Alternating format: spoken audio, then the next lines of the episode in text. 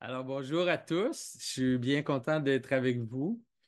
Puis, euh, ben, dans le fond, j'espère. Moi, je, je suis, je suis- je suis québécois, j'ai grandi au Québec. Puis, euh, ce que j'espère vous apporter aujourd'hui, c'est euh, une surprise d'espoir. C'est peut-être la façon de le décrire. Comme vous, j'ai vu le, le christianisme diminuer dans, notre province, au Canada, en Amérique, partout, mais particulièrement ici au Québec, euh, avec la, Révolution tranquille, puis les effets de ça sur notre société. Euh, puis j'ai grandi, moi, dans un monde qui était totalement séculier, à l'école, au cégep, à l'université et tout. Puis non seulement séculier, mais assez agressif, en fait, envers euh, la religion. Les profs de philo au cégep, tout le monde euh, se rappelle de ça. Euh, euh, grâce à Dieu, j'ai gardé ma foi à travers tous ces temps-là, en grande partie à cause de, je pense, à cause du témoignage de ma famille, le témoignage des gens autour de moi. Euh, j'ai eu la chance d'être dans les églises protestantes où il y avait vraiment un amour pour Dieu, puis un amour pour la Bible, un amour pour, pour le Christ. Euh, ça le fait que j'ai vraiment gardé ma foi tout à travers ma, vingtaine. Euh, mais finalement, moi, ça m'a, disons, mes propres recherches euh, intellectuelles, mes propres questionnements m'ont mené finalement vers l'Église plus traditionnelle. Puis dans la vingtaine, je suis devenu orthodoxe. Puis à l'époque, quand je suis devenu orthodoxe, je voyais dans l'orthodoxie une solution à mes, mes questions, puis aux problèmes que je voyais dans, dans la, vision séculariste du monde, puis aussi le problème de un sorte de christianisme dans lequel j'étais, qui, euh, comment je pourrais dire, pour toute sa sincérité puis son, son, son, énergie, était malgré tout assez matérialiste dans sa vision, c'est-à-dire les, les, beaucoup dans le christianisme moderne, au 19e siècle, au 20e siècle, les gens ont voulu défendre le christianisme envers les attaques du monde séculier, puis souvent en essayant de défendre le christianisme comme ça, on doit prendre les armes de nos ennemis pour se défendre, puis des fois, sans s'en rendre compte, on tombe dans un, un niveau de discussion qui serait peut-être pas même nécessaire, en fait. Mais, les arguments historiques, on, les connaît tous, le, type d'apologétique qui essaye de voir, euh, telle preuve archéologique, telle preuve truc, le texte, puis, j'ai rien contre ce type d'argumentation-là, mais ce que j'ai découvert dans la, la tradition, dans les saints, dans les, dans les docteurs de l'Église, c'était une autre façon d'approcher la question qui, selon moi, coupait à travers tout ça, puis qui allait vraiment euh, à l'essentiel. Euh, je vais vous en parler un peu. Je vais vous raconter l'histoire de base, puis après, on va aller plus dans, ce que je pense qui, peut nous aider. Euh, puis j'avais l'intuition que c'était un langage qui pourrait, disons, affecter la culture, puis qui pourrait aider les gens à comprendre de quoi le christianisme parle, dans le fond. Euh, mais c'est vraiment seulement quand j'ai rencontré Jordan Peterson en 2015 que quand je l'ai entendu à la radio, je conduisais dans ma voiture, je l'ai entendu à Radio-Canada, c'était avant qu'il soit connu. Euh, j'ai vraiment vu dans son approche aussi un peu le pont qui, qui me manquait pour arriver dans la culture populaire, disons. Parce que moi, j'arrivais à parler aux chrétiens. Tu sais, on avait commencé un, journal sur l'art orthodoxe dans lequel je développais mes arguments au niveau des, des- des- l'idée que le christianisme, c'est au- c'est autant une structure euh, ontologique, c'est une structure d'être plus que juste un système de morale ou un système de, de, de, vertu et tout. C'est ça aussi, mais il y a aussi toute une vision métaphysique qui est inclue dans le, christianisme, qui je développais ces idées-là, mais il me manquait comme un pont. Euh, puis Jordan, il me l'a offert, c'est-à-dire il, il, il me l'a présenté dans la forme de la, la- psychologie cognitive, c'est-à-dire ce qu'on est en train de voir en ce moment dans le milieu scientifique. La façon de le comprendre, c'est comme si les, les, les, les intellectuels ont pris le modèle scientifique, qui est un modèle d'analyse, de, de, de quantification, de prédiction de phénomènes. Puis là, ils l'ont appliqué à toutes les sphères de la réalité, puis ça marche. C'est comme, ah, si j'utilise cette façon-là de penser, je l'applique à, quelque chose, bien là, je peux prédire ce qui va arriver. Tu dis, je sais que ça marche parce que je peux dire, si je prends tel, tel, tel calcul, je peux savoir ce que ça va donner. Euh, c'est très convaincant jusqu'au moment où, à un moment donné, ils ont réalisé que, je ne sais pas, c'est arrivé dans plein de domaines en même temps, que cette méthode-là, si on essaie de l'appliquer à l'homme, surtout à l'expérience de la conscience, l'expérience d'être un, être conscient, d'être être intelligent euh, dans le monde, bien, tout d'un coup, on a des sérieux problèmes. Les choses commencent à, chavirer. Puis à partir de là, même les scientifiques eux-mêmes, que ce soit tous les, problèmes qui, qui, sont apparus dans le monde euh, de la science quantique, aussi dans la science cognitive, mais aussi dans les sciences appliquées où ils essayaient de développer des robots qui, pouvaient fonctionner dans le monde, puis ils réalisaient qu'en fait, percevoir la réalité, c'est vraiment compliqué. C'est pas du tout aussi simple que tu penses. Les êtres qui, se manifestent, en fait, ils sont pas seulement des quantités. Puis on ne peut pas les réduire à des quantités. Parce que quand on fait ça, c'est comme juste un, c'est comme juste un flou, dans le fond. C'est quoi la limite entre les êtres? où est-ce qu'on trouve l'intérieur et l'extérieur? Ces catégories-là, comme intérieur, extérieur, identité, non-identité. En fait, c'est des, des, catégories qui ne sont pas disponibles pour la méthode scientifique. Puis on, qu'on doit commencer. C'est comme s'il y a une. On, on appelle ça la revanche de Platon ou des fois la revanche d'Aristote, où là, dans ce, dans ce monde-là scientifique, ils sont obligés de reconsidérer une fois de plus les qualités, euh, l'expérience consciente, le côté phénoménologique de, de l'expérience comme quelque chose nécessaire, même à la science elle-même. Euh, c'est dans, c'est ça, ce pont-là, disons, que, que, Jordan Peterson m'a, offert, on pourrait dire, parce que lui, il parlait déjà de ça en 2015, à travers la psychologie et tout. Euh, puis là, je me suis trouvé dans, un, dans une, drôle de situation où j'ai commencé à faire des conférences avec lui. C'était vraiment étrange. En 2016, tu sais, moi, je, fais des sculptures orthodoxes, j'écris dans des trucs orthodoxes, j'écris des textes et tout. Puis là, euh, Jordan Peterson, il me dit ben, J'aimerais ça que tu viennes sur mon podcast. Fait que là, je, vais sur son podcast, je parle un peu des idées traditionnelles. moi, je me base sur Saint-Grégoire de Nice, Saint-Maxime, euh, sur les mêmes aussi certaines pensées de, de rabbinique, euh, de, de, structure. Euh, puis là, à cause de ça, les gens commencent à nous inviter à faire des conférences. Puis là, tout à coup, en ça, c'est en 2016. 2016-2017, tout d'un coup, je suis comme inondé d'emails sais, des, des, des emails, des dizaines, vingtaines d'emails à tous les jours de jeunes hommes, surtout dans la vingtaine, qui sont comme Qu'est-ce qui se passe? C'est, des gens qui disent euh, C'est quoi cette affaire-là? Je comprends Je ne connais pas c'est quoi le christianisme. Des gens qui cherchent du sens, dans le fond, euh, qui ont trouvé dans cette façon-là de présenter la réalité une solution à leur quête existentielle.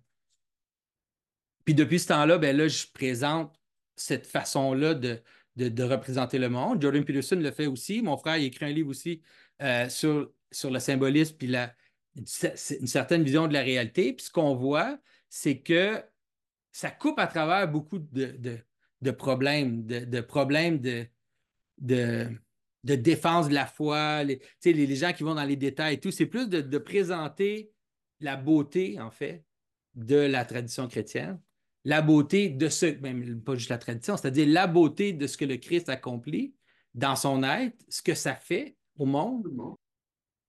Puis ce qu'on voit, ce que je vois, moi, depuis quelques années, c'est vraiment euh, que c'est quelque chose, c'est-à-dire, c'est pas moi ou c'est pas Jordan Peterson, c'est pas, c'est aucune personne en particulier. C'est comme un moment, comme si c'est le moment qui est, qui qui qui est plein, le moment qui se présente, puis que tout, il y a plusieurs personnes qui arrivent aux mêmes conclusions en même temps.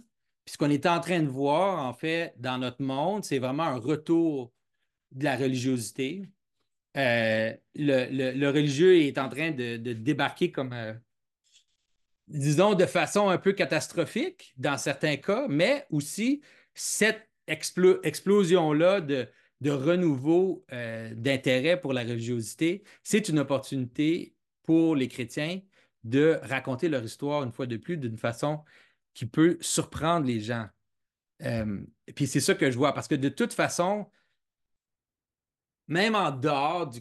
Disons que je ne suis pas chrétien, moi je suis chrétien, mais même si je ne suis pas chrétien, il y a comme une réalité, c'est-à-dire qu'on est dans l'histoire chrétienne.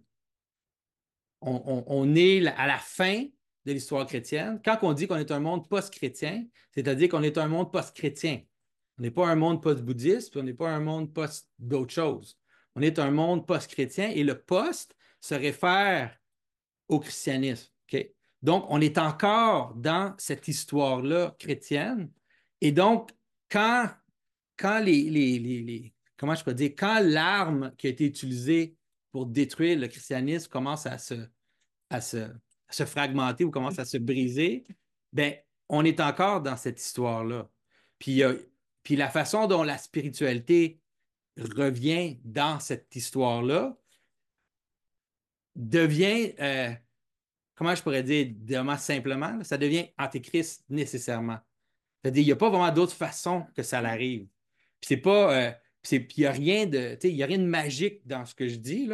C'est-à-dire, si tu es dans une histoire, puis là, tu arrives à la fin où tu essaies de détruire cette histoire-là, tu vas nécessairement manifester les choses dans l'histoire qui la détruisent.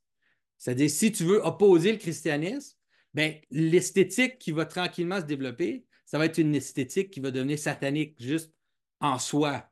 Ce n'est pas pour rien que l'image satanique, elle est de plus en plus culturellement acceptée et célébrée. Ça ne veut pas dire que tous ces gens-là, ils sont consciemment des satanistes ou qui se font des, des, cérémonies bizarres. Non, ça n'a rien à voir. C'est juste nécessairement, par le fait d'être dans une histoire, puis d'arriver à la fin ou vers la fin de cette histoire-là, ces choses-là vont se manifester comme ça.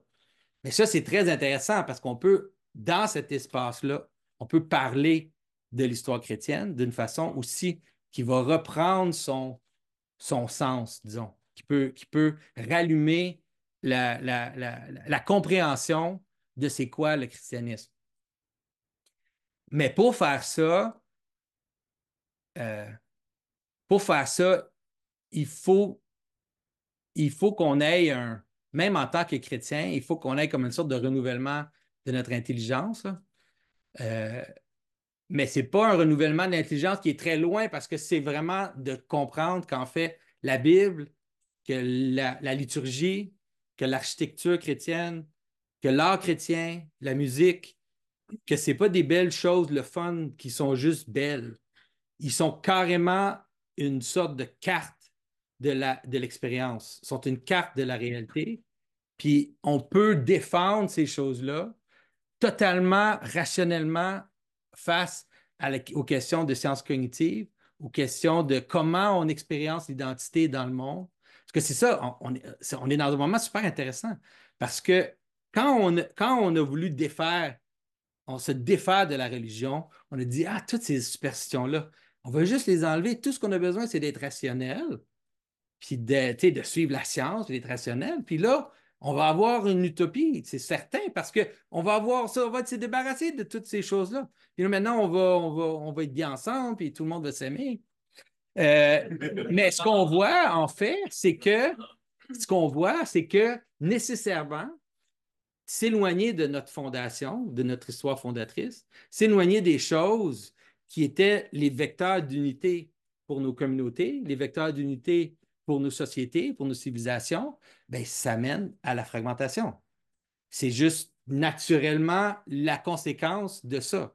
Puis qu'en fait, les, identités, ils ne sont pas scientifiques. Les identités, ils sont pas, ils sont pas, ils sont, le, processus scientifique ne permet pas les identités. Il permet l'analyse d'identité une fois qu'on a l'identité. C'est-à-dire, c'est pas, pas de la magie, là, c'est-à-dire, si moi je veux étudier quelque chose scientifiquement, il faut que quelque chose soit là avant que je l'étudie. Il faut que, je, faut que j'aie l'identité, puis là, ensuite, j'étudie avec la théorie scientifique l'identité qui m'est déjà donnée. En tant que chrétien, on dirait l'identité vient du ciel, l'identité vient d'en haut. Elle est déjà là, elle est, elle est donnée. On ne peut pas la trouver de façon scientifique.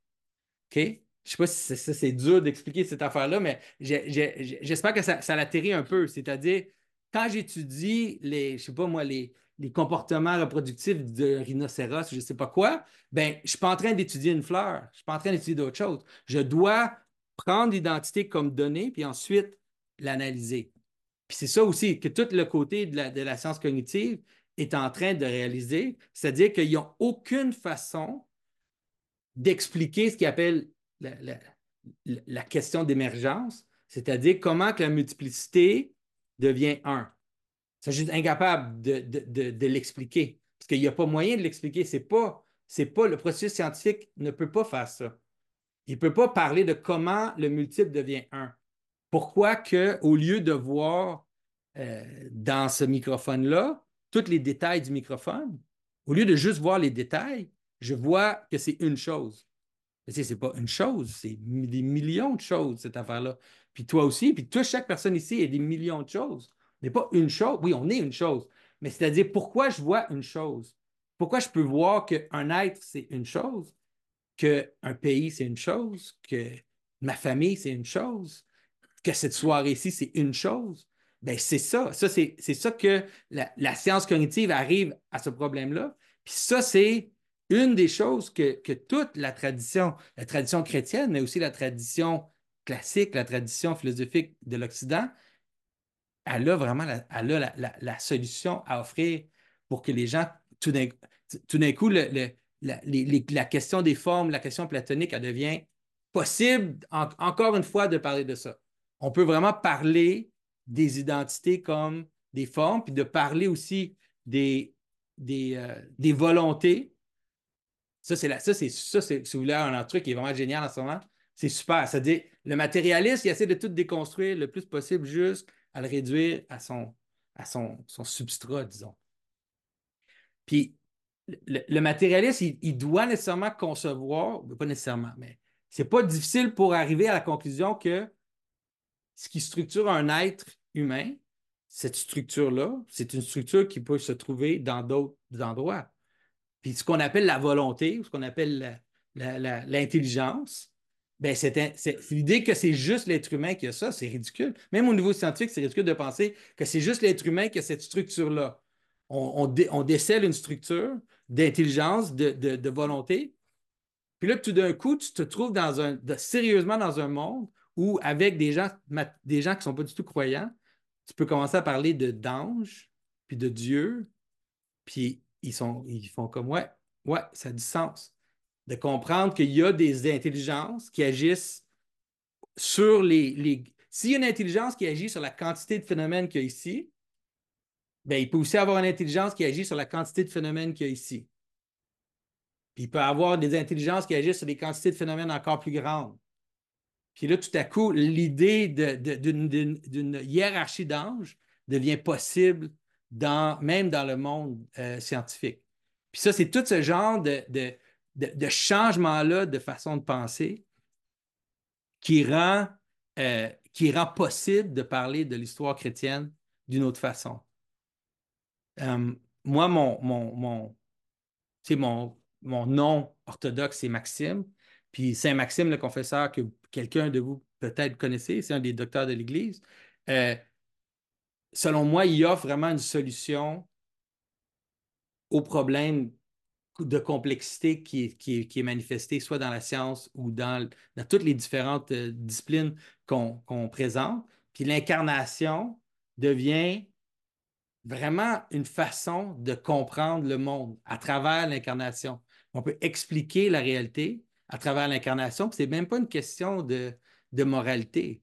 C'est vraiment une question de comment le monde se, se, se manifeste.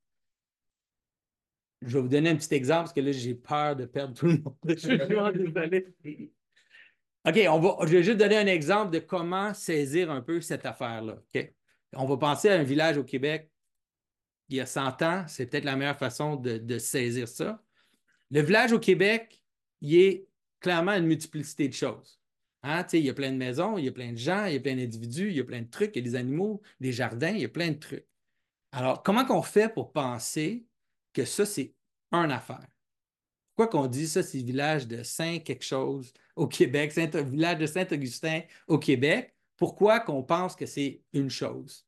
Mais il y a des façons que ça se manifeste objectivement, nécessairement, il doit y avoir certaines choses qui les met ensemble. Un, un nom, ça l'aide. C'est-à-dire d'avoir un nom qui unit la multiplicité vers un, ça l'aide. Mais un nom, ce n'est pas arbitraire. C'est-à-dire, je n'ai pas de nom pour le microphone puis l'ordinateur ensemble. Je n'arrive pas à en trouver un. Tu comprends? Je ne peux pas mettre n'importe quelle chose ensemble puis penser qu'un nom va se révéler parce qu'il y a des choses qui ne vont pas ensemble. Il y a une cohérence à la façon dont les choses se manifestent ensemble. OK? C'est-à-dire, ce n'est pas, pas comme nous qu'on impose juste notre, intelligence sur quelque chose. Parce que, comme je te dis, il y, a, quelque chose de naturel qui amène à ça. Mais dans un, dans un village au Québec, on aurait un Saint-Patron. Ça, ça l'aide. Parce que c'est quelque chose d'au-dessus qui est comme la référence pour savoir pourquoi on est tout le monde ensemble. Des fois, pour d'autres choses, ça pourrait être comme juste un fondateur. C'est-à-dire, on a un fondateur en commun. On a quelqu'un qu'on reconnaît tous ensemble, il y a une connexion à nous. Lui, il était là avant nous, il a fait quelque chose, puis à cause de ce qu'il a fait, on est ensemble. Fait là, on nomme le village d'après le fondateur. Mais nous, au Québec, on l'a fait avec des saints-patrons, c'est mieux selon moi. Euh, mais c'est une façon de comprendre qu'il doit y avoir quelque chose qui unit, la multiplicité ensemble. Le village, on met quelque chose au milieu. Qu'est-ce qu'on met au milieu? On met une église au milieu. Ouais, mais on, met, on a quelque chose, on a trois choses d'habitude. Hein? On a, on a l'Église, on a la Caisse populaire, puis on a la mairie ou quelque chose comme ça, le, centre civil. Euh, bureau de poste, oui. Euh, qu'est-ce que l'Église elle a une caractéristique? C'est quoi cette caractéristique qui la différencie des autres bâtiments? Elle est plus haute que les autres bâtiments. Et le clocher de l'Église est plus haut. Pourquoi il est plus haut? pour être vu pas seulement de plus loin, mais pour être vu par tout le monde. Ça, c'est une bonne façon de le comprendre. C'est-à-dire, c'est un point de référence qui unifie tous les gens ensemble. OK? Puis là, après ça, l'Église, c'est qu'est-ce qu'on fait là-bas? On se rassemble pour faire quoi? Tout d'abord, on se rassemble pour l'Eucharistie. Ça, ça serait la première raison pour laquelle on se rassemble. C'est-à-dire on se rassemble pour participer tous ensemble à quelque chose qui est plus haut que nous. Si on veut lui donner un truc totalement séculier, là, c'est sans, sans, sans disons, je ne serais pas chrétien, je dirais qu'ils se rassemblent pour célébrer, pour participer dans quelque chose qui est plus haut qu'eux, qui est comme, qui, les, qui, qui reconnaissent toutes comme étant au-dessus d'eux au niveau métaphysique, et donc peut être encore aussi un point référent qui les unit ensemble. Parce que ça, c'est vrai, pas juste pour l'Eucharistie, mais comme je dis, quand on est en famille, ben, c'est ça aussi. C'est-à-dire, on reconnaît qu'il y a comme une identité qui est plus haute que juste les individus de la famille, mais qui fait qu'on est ensemble, qu'on se reconnaît comme un. L'Église, c'est ça qu'elle fait. Puis après ça, ce qu'on va faire, c'est que naturellement, on va célébrer les choses dans l'Église qui nous, qui nous unit ensemble. Les mariages, les funérailles, puis après ça, les choses qui nous donnent notre identité, le baptême, hein, toutes les choses qui sont en rapport avec notre identité vont se faire à l'Église. Puis là, pendant la journée, il y a des moments où là, les cloches sonnent, puis toute l'attention du village est allumée. Disons, l'Angélus, c'est parfait, ça. Hein? les cloches sonnent, tout le monde arrête ce qu'ils font, puis tout le monde fait la même chose en même temps, avec leur attention dirigée vers quelque chose qui les transcende. C'est comme ça que le village trouve son unité. Ça, c'est vrai pour un village au Québec, mais c'est vrai pour n'importe quoi dans laquelle vous participez. C'est-à-dire, si vous êtes dans une, dans une équipe de sport, c'est la même chose. Ça fonctionne de la même façon.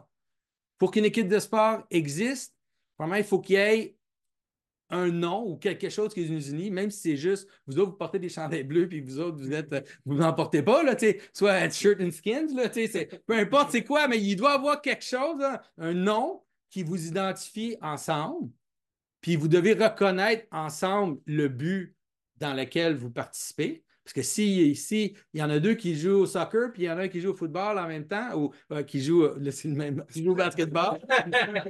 il y en a un qui joue au basketball, ben ça ne va pas marcher. Hein, il n'y aura pas d'unité. Il va y avoir discorde, il va y avoir chaos. Si on ne s'entend pas sur, quelque chose, une façon d'être des règles qui nous unissent ensemble, la raison pour laquelle on est ensemble, mais ça ne peut pas fonctionner. Ça, c'est vrai pour n'importe quoi. N'importe quoi, là. Pensez à toutes les activités que vous faites dans votre vie, que ce soit de raser le matin, mettre des chaussettes, faire la nourriture. C'est exactement comme ça que la réalité fonctionne.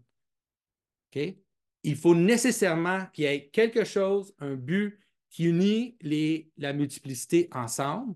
Puis ce but-là va apparaître comme quelque chose, soit métaphoriquement ou bien carrément physiquement au-dessus de nous, pour qu'on puisse le reconnaître, puis qu'on puisse s'allier ensemble vers la chose qu'on fait.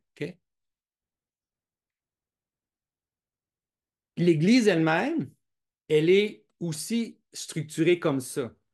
C'est-à-dire, tout le village face à l'Église, puis l'Église où elle a, la même structure. C'est-à-dire, l'Église traditionnelle, elle a un hôtel qui est, comment je pourrais dire, qui est au-dessus de nous, qui, est d'habitude, il y a trois marches à peu près, là, je pense. L'hôtel est plus haut que le reste de l'Église. Puis ce qui se passe à l'hôtel, c'est aussi la chose qui nous unit tous ensemble. C'est-à-dire, le corps du Christ se manifeste comme un point. Puis là, nous, toute notre attention, elle est dirigée vers ce, moment-là d'union du ciel et de la terre. Et puis là, on s'en va, on est, ensemble dans la nef, puis on avance vers l'autel pour recevoir notre identité d'en haut quand on vient, quand on vient communier. Puis les structures traditionnelles de l'Église, c'est qu'il y a aussi un narthex qu'on appelle. Tu sais, quand dans les vieilles églises, tu rentres, il y a comme une porte, puis tu rentres, il y a comme un genre d'espace entre les deux. Là. Puis après ça, tu as une autre porte, puis tu rentres dans l'église. Mais ça, c'est comme un espace de transition, on pourrait dire, entre l'intérieur et l'extérieur. Puis toutes les identités ont ce genre d'espace-là. Puis l'hôtel elle-même fonctionne de la même façon. C'est-à-dire, l'hôtel, c'est ce qu'on appelle quelque chose de, quelque chose de fractal c'est-à-dire la structure de l'être, elle existe à tous les niveaux que tu peux l'identifier. C'est une, une structure qui est la structure qui est présentée dans la Bible. C'est l'union du ciel et de la terre, l'union des identités avec le potentiel, l'union de la loi avec les gens, toutes les façons que c'est décrit dans la Bible, où il y a une révélation d'en haut, puis il y a comme un, corps qui se forme en bas. Bien, ça, ça se passe à tous les niveaux. Dans l'Église, tu as l'hôtel qui fonctionne comme ça. Puis à l'hôtel, tu as encore la même chose. Tu as l'hôtel, puis après ça, tu as, le calice, puis là, on lève, puis là, on, unit le ciel et la terre. C'est comme un genre de. C'est une structure qui devient de plus en plus réelle, qui devient de plus en plus. Euh, qui, est comme enveloppée les unes dans les autres. Mais ton village, il est comme ça aussi pour l'État. C'est-à-dire, tu as une capitale. La capitale, elle est plus haute que tous les autres villages on la reconnaît tous comme étant en rapport avec notre origine, comme étant en rapport avec, avec qui on est. Puis on, regarde vers Québec comme notre, origine, notre capitale. Ça nous donne notre identité comme Québécois. OK? Donc, continuez comme ça. Il y, a toutes les, structures dans lesquelles vous participez. Mais ça, cette structure-là, c'est la structure de la liturgie, c'est la structure de, de l'année liturgique aussi. Hein, euh, de, la naissance de la Vierge jusqu'à. Nous, dans l'Église orthodoxe, on commence l'année avec la naissance de la Vierge, puis on finit avec la, dormition ou l'ascension de la Vierge. Mais cette structure-là, elle a la même forme. Euh, la liturgie elle-même, elle a la même forme. On, commence, puis on bouge vers le moment de communion. C'est-à-dire, on a dans notre tradition une façon d'expliquer la réalité qui est totalement non seulement cohérent, mais qui, qui peut aider la société séculière à saisir c'est quoi la relation entre l'unité et la multiplicité. Parce qu'en ce moment, vous vous en rendez peut-être compte, mais on a un petit problème avec ça. Hein, on a un petit problème parce qu'on n'arrive on, plus à comprendre quels sont les vecteurs d'unité qui nous, qui nous gardent ensemble. On n'a aucune idée. Et à cause de ça, ben là, on fait des excès bizarres dans toutes les directions où là, on, d'un côté, on, veut, on a toutes les, des questions par rapport à c'est quoi l'immigration, c'est quoi notre identité, c'est quoi l'étranger, c'est quoi. Euh, euh, toutes ces questions-là, on n'arrive pas à les répondre. Parce qu'on on a, pensé qu'en étant juste matérialiste, rationnel, si on avait bien de l'argent, puis bien des bébelles, que là, on allait tous être contents. Mais c'est pas vrai, c'est pas ce qui arrive. Les gens tombent dans le désespoir, les gens tombent dans. On a des épidémies de, de, divorce, de suicide, de, désespoir total. Euh, et on a une façon, dans, notre, dans, dans, le, dans le christianisme, dans la Bible, dans, dans nos traditions, de parler de ce problème-là sans tomber immédiatement, soit dans, dans, la question de dogme, j'ai rien contre les dogmes. Moi, je suis, je suis un chrétien orthodoxe, je lis le credo, je suis totalement pour les dogmes. Mais on n'est pas obligé de parler de ça tout de suite dans, dans l'approche de, de, de, parler du christianisme. On n'est même pas obligé de parler de morale. Parce que les gens pensent que le, christianisme, c'est juste de la morale. Oui, c'est de la morale. De la morale après la question ontologique, après la question de comment l'être existe. Parce nous, on croit ça, on croit que Dieu a créé le monde, puis que notre texte sacré, puis que nos traditions, c'est une participation à comment Dieu a créé le monde. Mais ça, ce n'est pas une question de morale à prime abord. C'est vraiment une question d'existence puis de comment, comment l'identité fonctionne, comment, comme j'ai dit, comment le un et le multiple coexistent. Puis ça, c'est tout amené dans le mystère du Christ, euh, certainement. C'est ça. Puis même ça, au début, tu sais, souvent,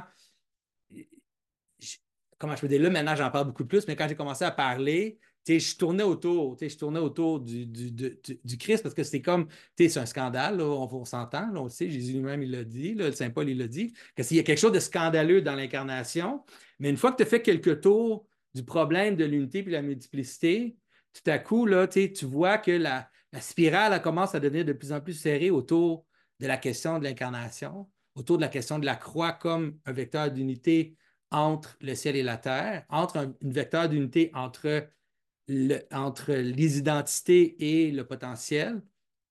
Euh, puis ça devient une façon d'en parler. Puis, moi, constamment, maintenant, j'ai des conversations avec des gens totalement séculiers. Puis j'arrive à être de plus en plus, euh, dire, confiant d'utiliser de plus en plus même des termes théologiques en les expliquant à la base, mais d'utiliser des termes théologiques dans des conversations séculières comme, comme j'ai dit au début, on a un ami, euh, Jean-Philippe et moi, qui s'appelle John Verveke. Lui, c'est un, psychologue cognitif qui enseigne à l'Université de Toronto. Euh, puis lui, c'est un matérialiste, un matérialiste non réductionniste, on pourrait dire. Mais avec lui, maintenant, je peux dire, je peux parler d'anges, de démons, de Dieu et tout. Puis, c'est comme du beurre. Lui, c'est comme, ouais, ouais, ouais, ouais. Puis, il publie, c'est mais c'est juste qu'il comprend euh, la question, il comprend la question d'unité puis de volonté, puis comment que c'est nécessairement quelque chose qui, qui monte, qui descend les, différents niveaux. Mais ça, c'est à nous aussi de commencer à saisir la réalité comme ça aussi, parce que un des effets du matérialisme euh, sur les chrétiens, c'est qu'on a comme une vision un peu arbitraire de la, de notre tradition, pas tous, mais certaines personnes, une vision un peu arbitraire. Puis on imagine, on imagine les anges comme, comment je dire, les anges comme des, des, êtres un peu arbitraires, qui sont comme nous, mais qui sont invisibles. Ou des fois, je me souviens quand j'étais jeune, on disait qu'ils étaient dans les autres dimensions, je sais pas quoi, une sorte d'explication bizarre de, ce que c'est. Euh, mais on peut recouvrir cette, cette structure-là ontologique. Là de, de l'être. Puis, puis tu sais, une des choses qui va arriver, puis ça, je vous le dis, là, moi, je le vois déjà, ça se passe. Euh, au Québec, ça va peut-être prendre un peu de temps. Là, on est toujours un peu comme en retard sur, sur, des fois ce qui se passe dans, d'autres endroits. Mais aux États-Unis, il y a des vagues de gens qui se convertissent. Puis les gens qui se convertissent, ils vont vers des églises plus traditionnelles euh, parce qu'ils voient dans la liturgie, dans la participation, euh, ils voient une sorte de, de un monde dans lequel ils peuvent exister. C'est la façon de l'expliquer. C'est-à-dire un monde dans lequel ils peuvent, que les choses ont du sens. Euh, puis nous, tu sais, comme moi, ma petite paroisse orthodoxe à Montréal, on, était, on était 10 personnes pendant 30 ans. Puis c'était triste à, triste à mourir. C'était juste comme. Euh, puis là, juste dans les derniers trois ans, la, la, on est rendu, si on est 60 un dimanche, c'est comme, il n'y a pas tant de monde que ça. Là. Puis, tu sais, c'est pas beaucoup, c'est rien, tu sais. Mais, en tout cas, moi, ça me donne beaucoup d'espoir. Puis, ce que je vois, c'est que dans les, dans les églises aux États-Unis, il y a vraiment des, des vagues. Tu sais, je suis allé dans une église euh, la semaine passée où ils ont toujours au moins euh, 50 catéchumènes par année, au moins minimum. Là, puis il y en a, il y a, une église en Californie où ils sont au moins 100 catéchumènes, tout le temps, tout le temps 100 catéchumènes par année. Euh, ça, c'est une paroisse. Euh, mais c'est vraiment, c'est, vraiment cette transformation-là culturelle qui est en train de se passer. Euh, puis c'est sûr que ça va venir ici, parce qu'au Québec, comment je pourrais dire? Au Québec, on est vraiment post-chrétien, on est très post-chrétien. On est encore dans la phase post-chrétienne où il y a comme une, hostilité active euh, envers l'Église.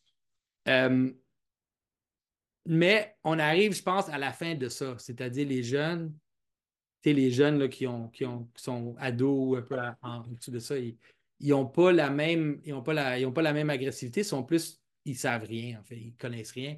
On leur a juste dit que la religion, c'est stupide. Euh, mais ça, c'est génial, en fait. Tu sais, les, les, les, les, les, New Atheists, là, les Dawkins, puis toute cette gang-là dans les années 2000, ils nous ont donné un super cadeau, en fait. Euh, parce qu'ils ont tellement réduit le, christianisme et la religion à quelque chose de stupide qu'une fois que quelqu'un a accepté ça, que c'est juste totalement ridicule, que ça n'a aucun sens, c'est juste des personnes, c'est juste stupide, mais tu sais, ça prend pas grand-chose pour péter cette bulle-là, mm-hmm. parce que ça l'est pas. Tu sais, ça l'est pas stupide, ça l'est pas ridicule. Fait que si tu peux juste montrer un truc à quelqu'un comme ça, sais, une belle, une beauté, disons, dans la structure de, de, la, de Genèse 1, tu sais, de montrer comment il y a une cohérence vraiment parfaite dans la façon dont le, le monde est décrit dans Genèse 1, pas de façon scientifique, tu, peux dire non, ce n'est pas une description scientifique. C'est une description, c'est une description d'un monde et de sa structure. Euh, déjà, les gens, ils pensaient, ah, ils pensaient que c'était juste arbitraire, puis ridicule, puis stupide. Euh, fait qu'il y a comme, il y a comme une possibilité intéressante de parler dans, dans, les, dans le monde des nouveaux athées, euh, puis les surprendre, parce que parce qu'on le sait, le christianisme, en fait, c'est incroyable. C'est pas du tout stupide, c'est pas du tout ridicule. Au contraire, c'est, la source de la réalité si on croit vraiment à ce qu'on croit, on pense, on sait que l'Eucharistie, c'est l'origine du monde est là. Puis comme je vous dis, c'est pas arbitraire, c'est pas juste un truc que tu crois, tu sais, comme j'ai la foi parce que je sais pas de qu'est-ce qui se passe. C'est-à-dire, je voulais déjà, je voulais démontrer juste simplement là, comment que l'Eucharistie, c'était l'origine du monde, vraiment, pour nos ancêtres. C'est-à-dire, sans ça, les identités se fragmentent. C'est-à-dire, sans le centre, sans quelque chose qui transcende, qui nous unit ensemble, sans l'Eucharistie dans le village québécois, le village québécois devient une banlieue. Hein? Puis la banlieue, c'est rien. Puis la banlieue, c'est, je ne connais pas mon voisin, puis euh, je me promène en voiture, puis il n'y a pas d'endroit pour se rassembler, il n'y a rien que je reconnais, puis la différence entre Blainville et Saint-Jérôme, je dis, bah, c'est juste, c'est quoi la différence entre Blainville et Saint-Jérôme? C'est juste, c'est une sortie à 15. C'est juste ça. mais ça, c'est, ça, c'est vraiment la mort de l'âme. C'est-à-dire, les, les, gens, c'est une des raisons pourquoi ils sont désespérés, c'est parce qu'on arrive aux conséquences de, d'avoir enlevé l'Eucharistie comme le centre de notre, de notre identité. Mais ça, les gens le sentent. Puis si on peut aider les gens à le voir, euh, une fois qu'ils l'ont vu, ils, le comprennent. C'est pas, euh, c'est pas de la magie. C'est pas du tout de la magie. C'est vraiment juste comme ça que le monde fonctionne. C'est de même que ça marche. Puis les gens pourraient, ils vont dire, ben, on pourrait mettre d'autres choses. Hein? On pourrait mettre d'autres choses au milieu à part l'Eucharistie. Mais les gens, ils ont essayé. Puis là, on a essayé au Québec. On dit, ben non, si on avait juste la langue. Hein? Mm. Si on avait la langue, là, on serait solide, puis on pourrait garder notre truc. Mais tu sais, c'est ridicule, voyons.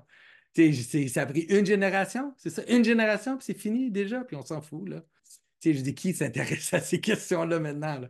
ça ne prend pas de temps. Là. si tu enlèves la vraie chose qui est au milieu, tu essaies de le remplacer par d'autres choses. De toute façon, on le sait, on est chrétien. Si, si vous enlevez le Christ au centre de votre vie, vous essayez de mettre n'importe quoi d'autre, ça va marcher pendant un petit peu de temps. Mais ça ne va pas marcher longtemps, puis ça va commencer à se défaire.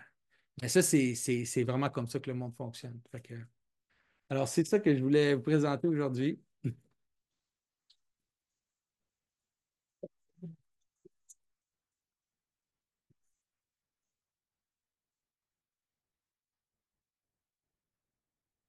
Merci, Jonathan. Maintenant, on a le temps pour euh, des questions. Donc, euh, levez la main, puis je vais vous nommer. On va y Et arriver. je suis vraiment désolé parce que je sais que c'est, c'est des choses qui sont vraiment compliquées, c'est difficile.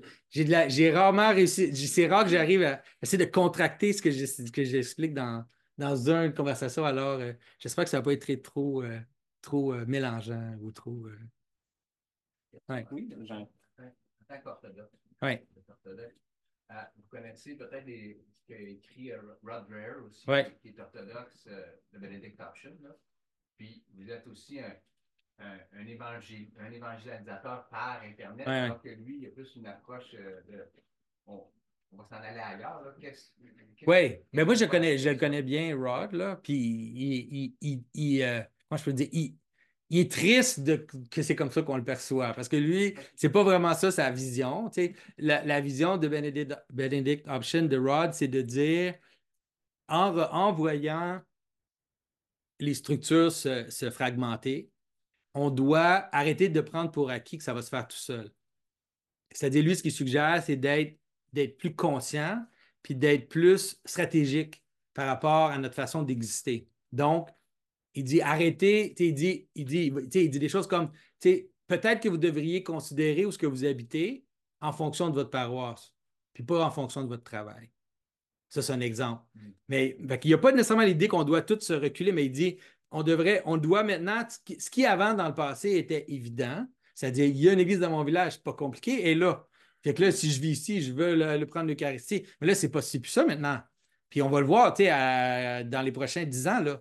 Je ne veux, pas euh, alarmer, mais c'est sûr que là, tranquillement, il n'y en aura plus des églises dans toutes les villes.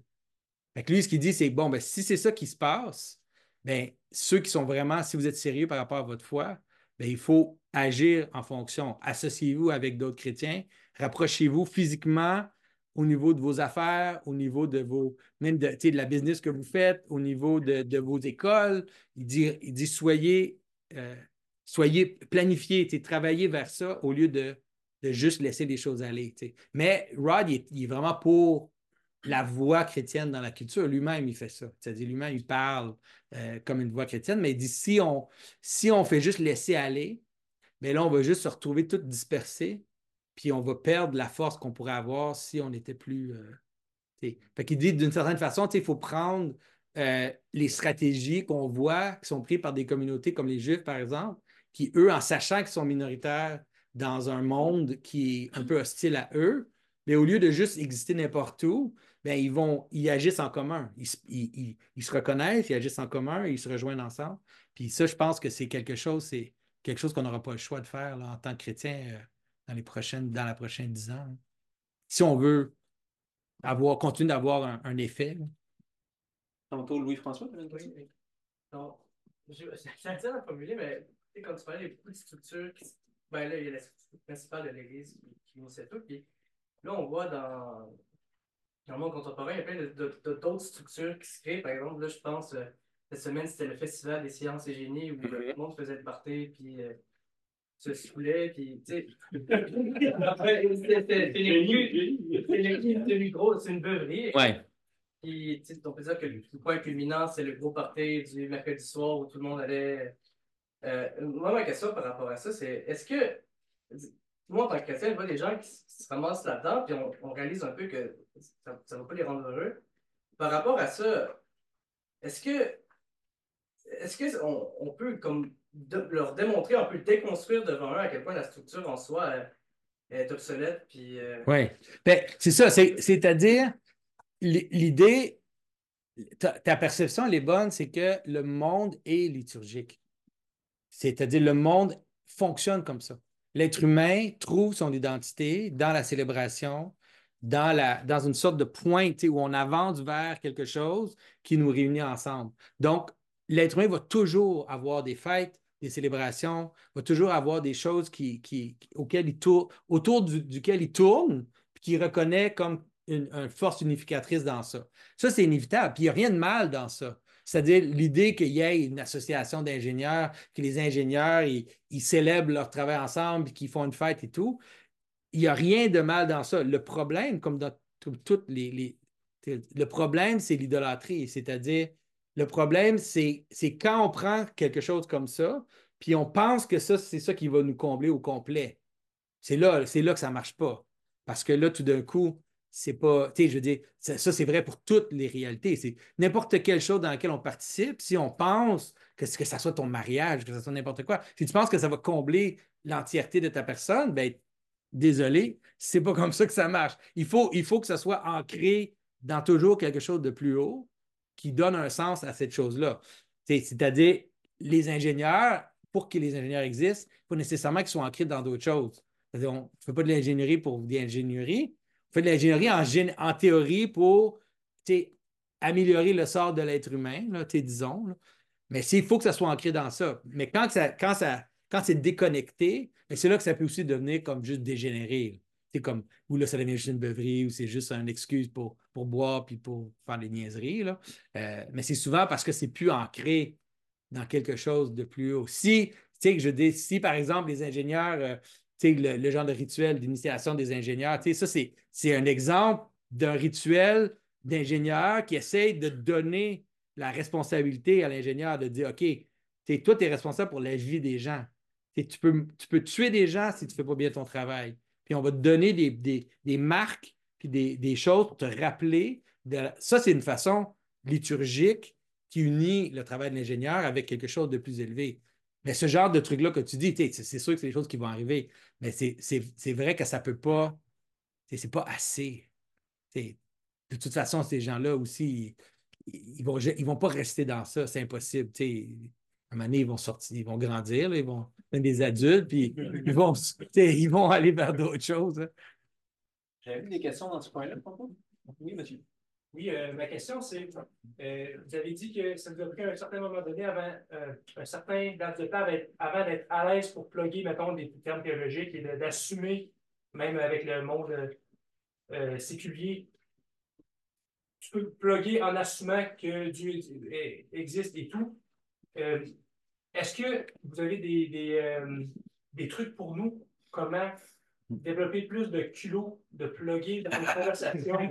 Comment oui. Euh, à quel, jusqu'à quel seuil que c'est important de le faire, même dans un travail qui nous requiert d'avoir, mettons, un, euh, une distanciation avec ses croyances personnelles. Oui, oui.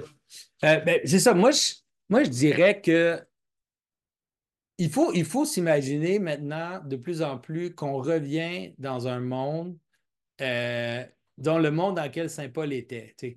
Quand Saint Paul va à Athènes, les gens ne sont pas chrétiens s'en foutent du christianisme. Non seulement qu'on est dans ce monde-là, mais non seulement qu'on est dans un monde qui ignore le christianisme, mais on est dans un monde qui est hostile au christianisme. Et donc, j'ai l'impression que il faut être, il faut être rusé aussi. Il faut, il faut pas être, il faut, il faut, il faut être capable de savoir l'impact de ce qu'on va dire, puis d'être capable de, de, discerner. Ça ne sert à rien de lâcher des, bombes dans des conversations. Euh, qui, en tout cas, ben, ça peut fonctionner, c'est possible, c'est pas impossible. Mais disons, moi, en théorie, en général, j'essaie d'éviter de lâcher des bombes dans des conversations parce qu'à un moment donné, ce qui arrive, c'est que la personne, la personne arrête de t'écouter. Là, c'est fini. La personne a, a, te cadré, a te, a te mis dans un. a dit OK, lui, c'est juste un fanatique religieux, donc j'ai plus besoin de l'écouter. Euh, ça, c'est pas nécessairement utile si tu veux avoir une conversation. Euh, que ce que je dirais, c'est.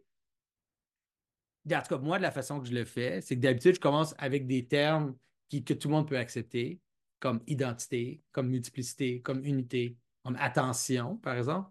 L'attention, c'est vraiment un terme qui est, très important euh, pour aider les gens à saisir comment on fonctionne dans le monde. C'est-à-dire qu'on a l'attention, c'est comme une sorte de concentration intelligente, là, où on est capable de focuser sur quelque chose. Euh, puis utiliser des termes comme ça pour aider les gens à saisir que le monde n'est pas plat. Ça, c'est peut-être la première chose, parce que les gens, ils ont tendance à penser que le monde est plat. C'est que tout est comme, tout est, tout est égal. Au niveau scientifique, c'est comme tout, c'est juste des phénomènes. Mais ça, c'est juste pas vrai. Puis les gens ne fonctionnent pas comme ça. les aider à sortir de leur, de leur rêve, qui vivent dans un monde scientifique, il n'y a personne qui vit dans un monde scientifique. on vit dans un monde de sens. On vit dans un monde de hiérarchie, un monde d'attention, un monde.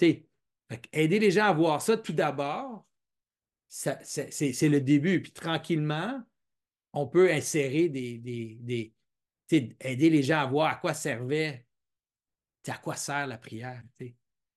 Les gens aujourd'hui, tout le monde comprend, si tu l'approches de, bonne, de la bonne façon, tout le monde comprend à quoi sert la prière.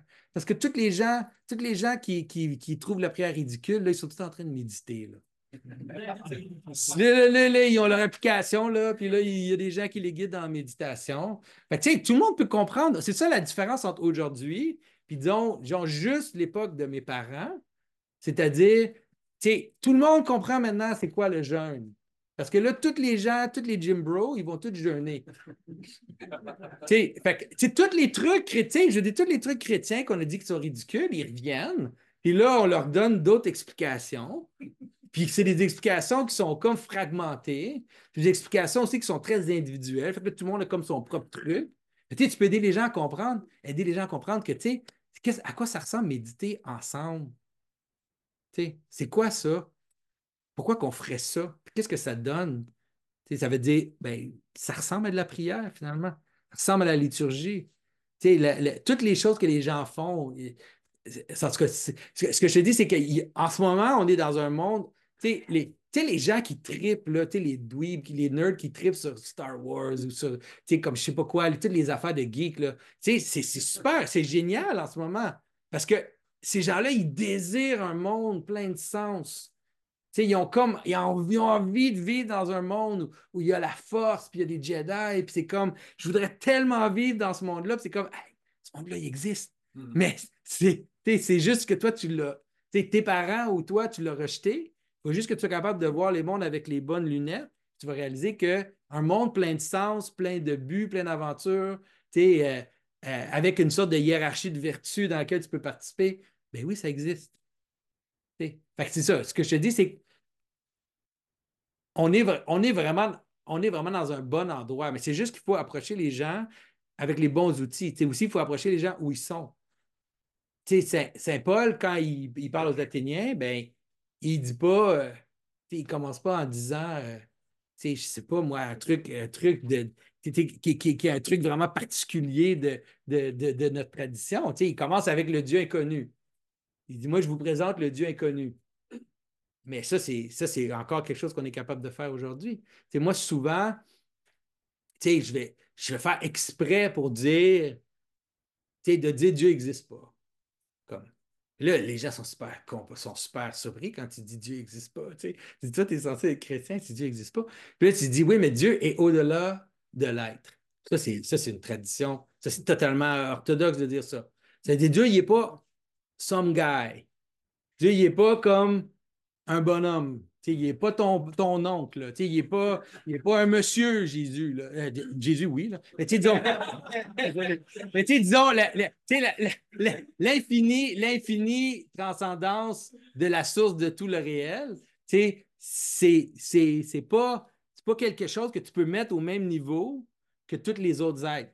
C'est ça que souvent les gens essaient de faire. Puis quand les gens essaient de prouver que Dieu existe, des fois, c'est dangereux si tu ne fais pas attention. Tu essaies de rendre Dieu quelque chose qui est, accessible à l'analyse scientifique. Dieu, il n'est pas accessible à l'analyse scientifique. Il est la source du monde. Comment il pourrait être accessible à nos outils scientifiques? C'est ridicule. Mais c'est juste de faire attention, de parler d'une façon qui va, qui va, en tout cas, qui ne va pas t'obliger à utiliser aussi les armes de, tes ennemis, carrément, là, les gens qui veulent quand les gens disent Peux-tu me prouver historiquement que Jésus est ressuscité? La réponse est non. Je ne peux pas te prouver que Jésus est ressuscité historiquement. Parce qu'il n'y a personne qui l'a vu ressusciter. C'est ça qui est écrit dans le texte.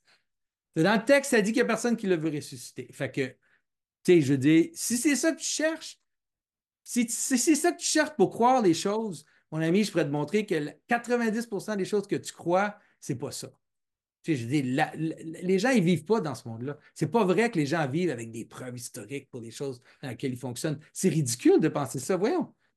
Tu sais, je dis, les gens fonctionnent, 95% de notre monde fonctionne par confiance. Même chose pour la science en passant. Tu parce que quand les gens disent ah, As-tu des preuves scientifiques pour tel truc? Puis, tu C'est euh, comme toi, ah, est-ce que toi, tu as fait ces expériences-là? Toi, tu as fait ces expériences-là. Tu étais dans le laboratoire, tu as fait ça. Non. Tu les as pas fait. Tu as, vu les, le chart avec les numéros, puis tu as, vu les, réactions chimiques? Non, tu les as pas vues. Toi, tu fonctionnes par confiance. Le monde, il tient ensemble par confiance. C'est pas vrai qu'il tient ensemble par des trucs scientifiques.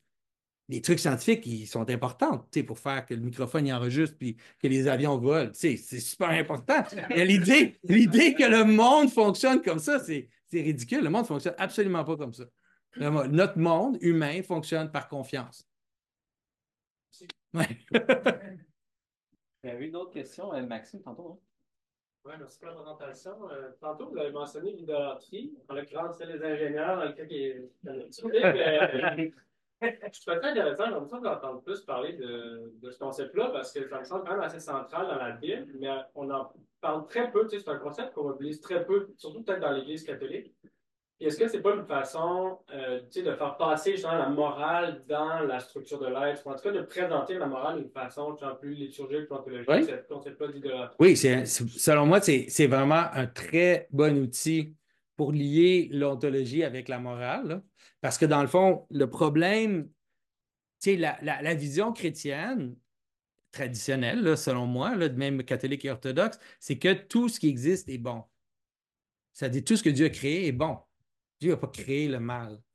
Et le mal, c'est toujours une déformation du bon. C'est une déformation de ce, qui est, de ce qui est à la base, créé comme étant bon. Puis on peut le comprendre tout ça avec l'image de l'idolâtrie. C'est-à-dire, si on met quelque chose à la mauvaise place, c'est là qu'elle devient mauvaise. Ce n'est pas la chose en soi qui est mauvaise. C'est juste de la mettre au mauvais endroit. Puis une fois que la, chose est au mauvais endroit, bien là, les effets de ça, ils se font, ils se font sentir. Euh, une des choses qu'on peut dire aux gens, même chose, c'est que toutes les, tous nos désirs, à la base, ils sont bons. C'est tout notre corps, nos choses, ce pas des choses qui sont mauvaises. Mais le danger, c'est quand on, on, nos désirs, on les place au plus haut, puis on pense, exemple, faire de l'argent, ce n'est pas mauvais en soi.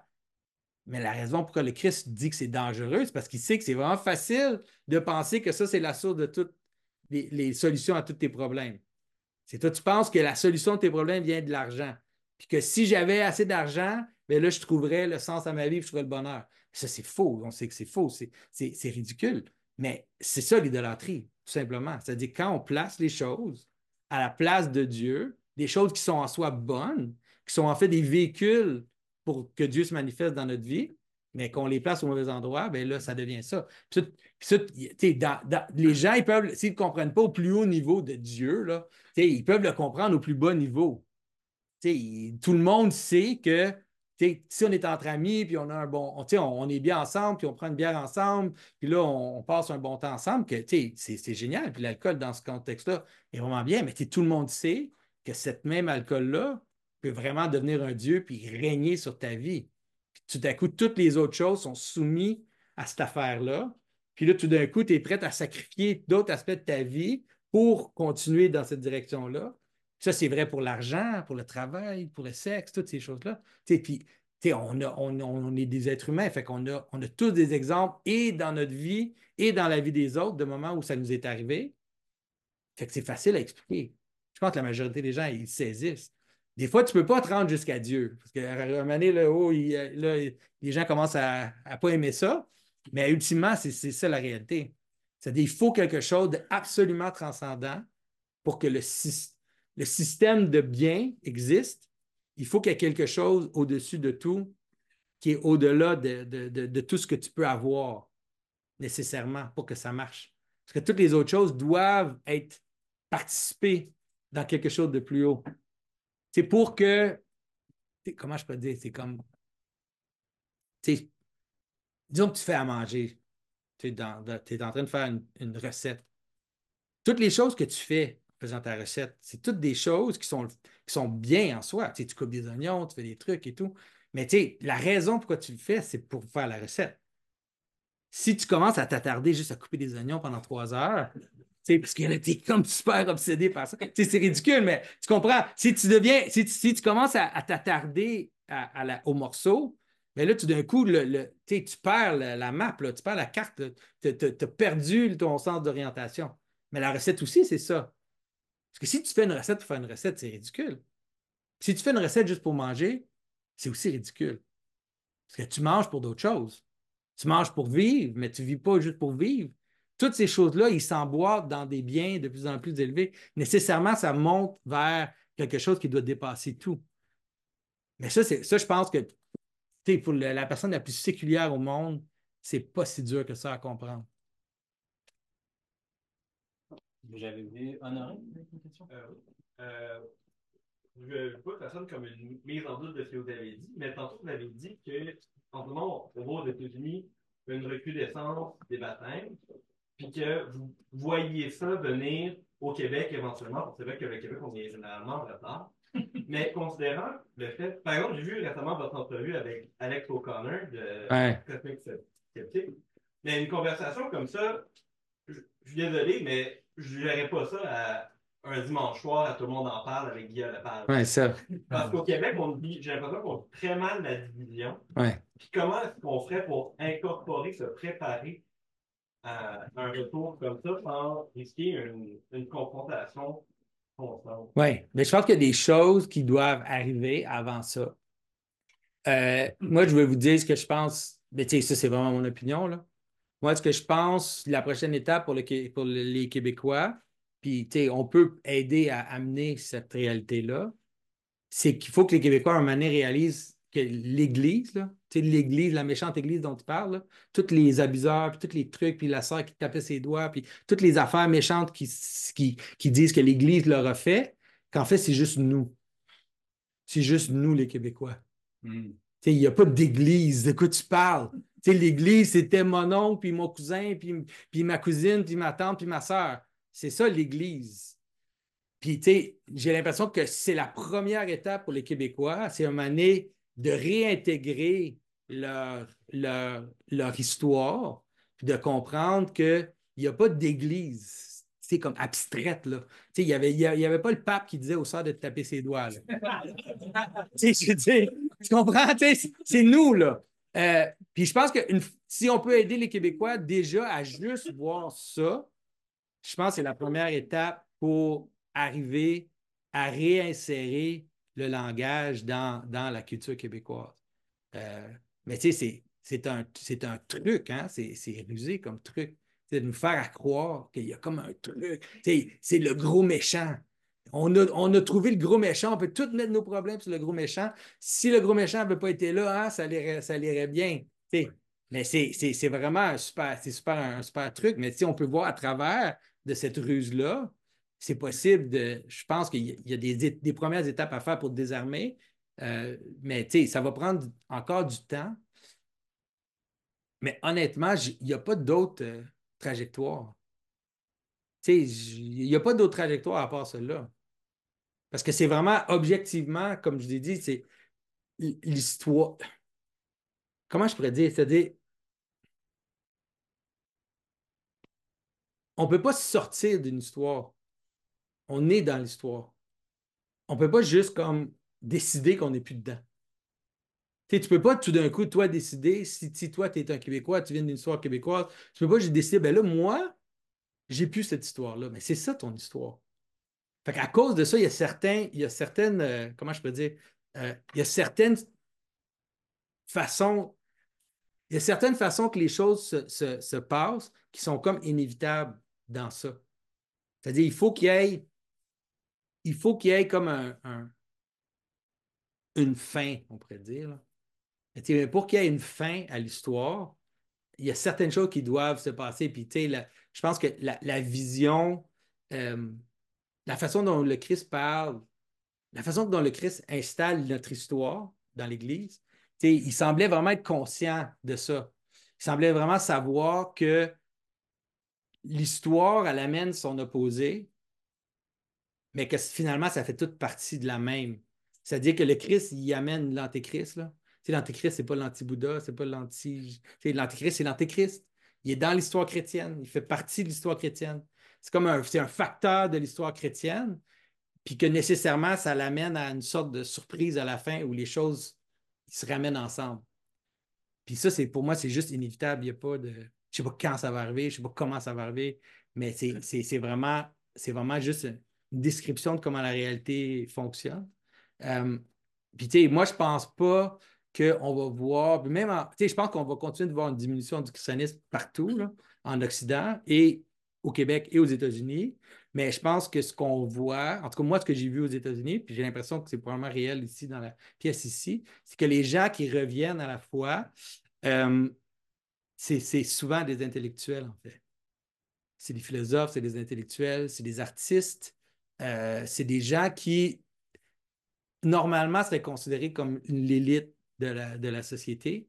Euh, fait que ça veut dire que, comme j'ai dit, ça veut dire que l'influence de ça, de cette génération-là, dans 15 ans, elle va être juste inévitable. Parce que, je veux dire, le discours, le discours public, la culture est juste en train de s'effondrer. Les- tout est en train de s'écrouler, là. Hollywood est en train de mourir en ce moment. C'est quoi Disney? Ils ont perdu des milliards de dollars dans, juste dans les dernières années. Parce que c'est comme, ils sont tellement capturés par plein d'idéologies, plein de trucs, ils sont même plus capables de raconter des histoires. Non, c'est pas des blagues, hein? Je suis même plus capable de raconter des histoires. Puis là, moi, ce que je suis en train de voir, tu sais, dans un étrange, c'est que là, tu sais, il y a des gens carrément qui, qui- qui me contactent. Des gens qui sont des, tu sais, j'ai parlé à des, des, des- des- présidents de compagnies de, de médias dans les dernières semaines. Tu sais, des gens qui, qui sont comme, qu'est-ce qu'on fait, là? Qu'est-ce qu'on fait? Parce que là, ça ne marche plus, là. Puis il y a des artistes, des réalisateurs, des, des écrivains, des musiciens qui sont en train de, de- de sortir. Ils, ils sautent, là. ils voient que là, le train s'en va vers le mur. Là, ils sont comme, moi, j'ai pas envie de, de frapper le mur. Puis là, ils sortent. Tu sais, comme moi, j'ai publié euh, euh, un, livre, un conte de fées, Blanche-Neige, qu'on a publié cette année. La dame qui a fait les illustrations qui a géré le, livre, elle, elle était designer pour, pour, euh, pour Disney, Harry Potter. Elle a fait toutes les grosses franchises. Elle designait les espaces, les objets, les choses dans, cette, dans, ces, dans ces grosses franchises-là. Puis, tu était juste comme tannée, là. Puis capable. Ça, il y en a beaucoup, là. Puis ça, on va en avoir de plus en plus. là. On va avoir le même problème au Québec, là, je vous le dis. La même chose va arriver. là. Les, les- gens qui nous ont, qui nous ont J'espère que ça va arriver avant que tous les gens de la Révolution tranquille ils, traversent.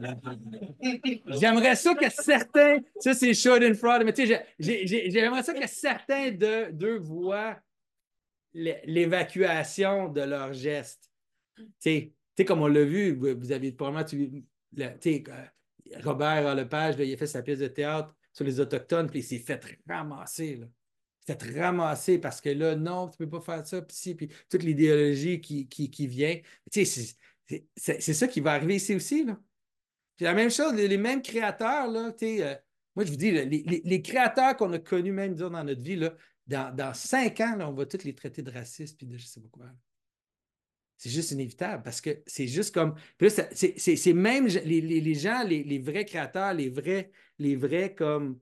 euh, ils, vont, ils vont chercher des, des, des avenues pour sortir de là.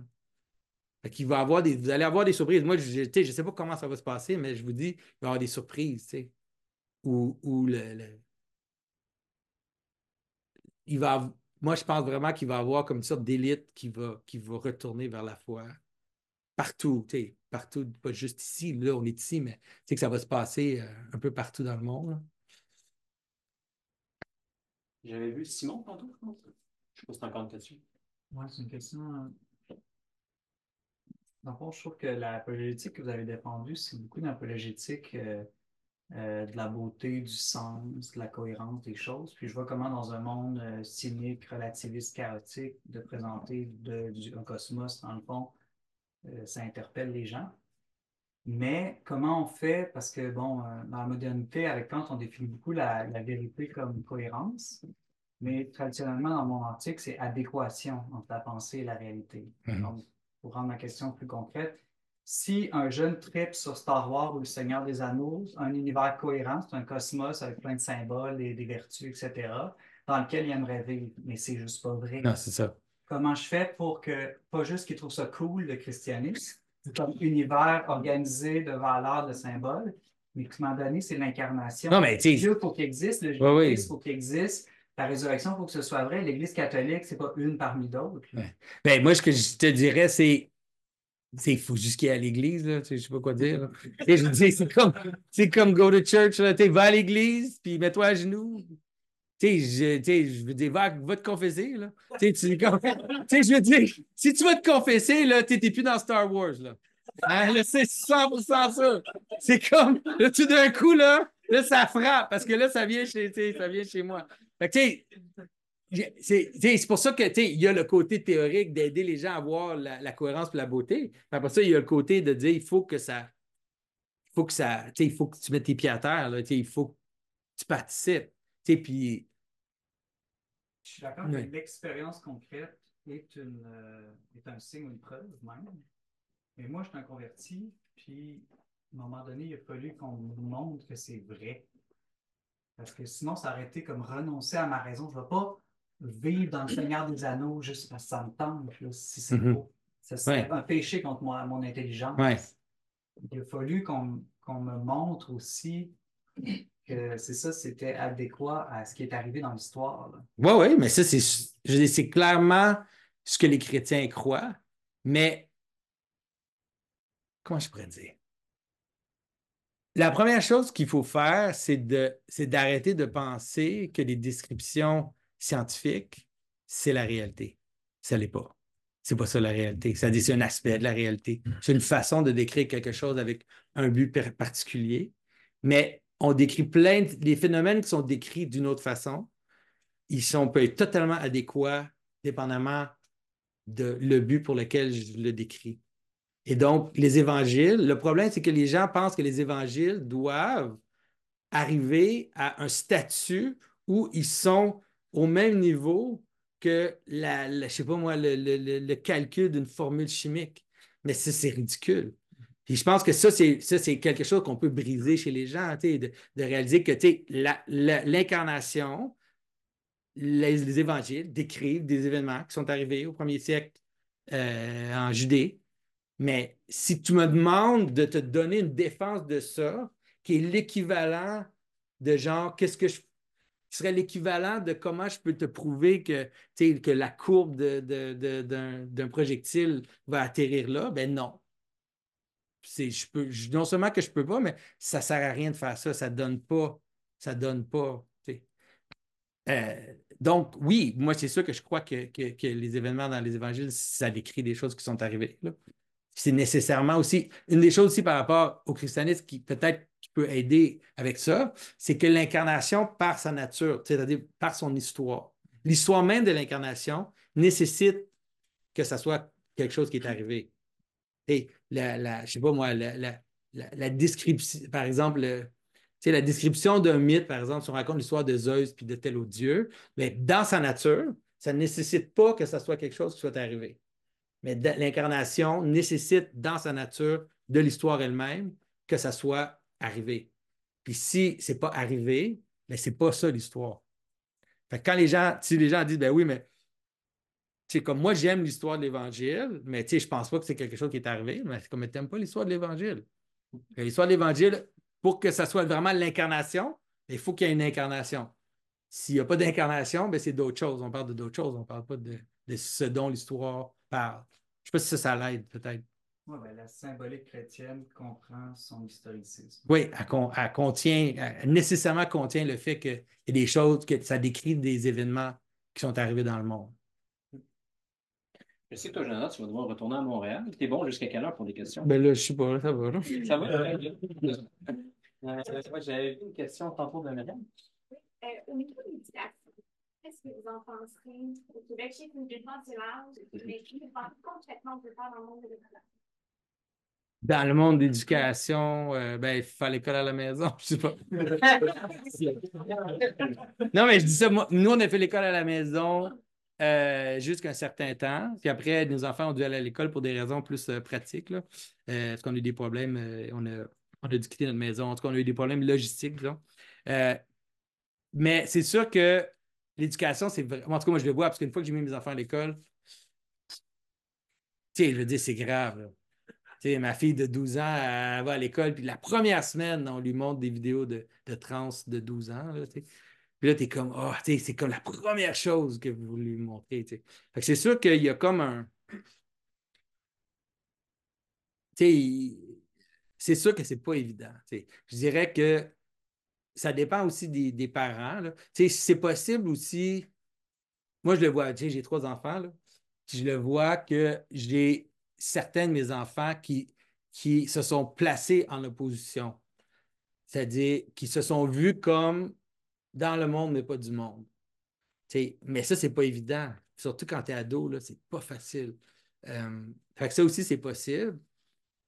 Mais, mais j'ai pas de, de solution magique. parce que c'est sûr que ça va empirer. hein. Je veux dire, comme prof. Ah, comme prof.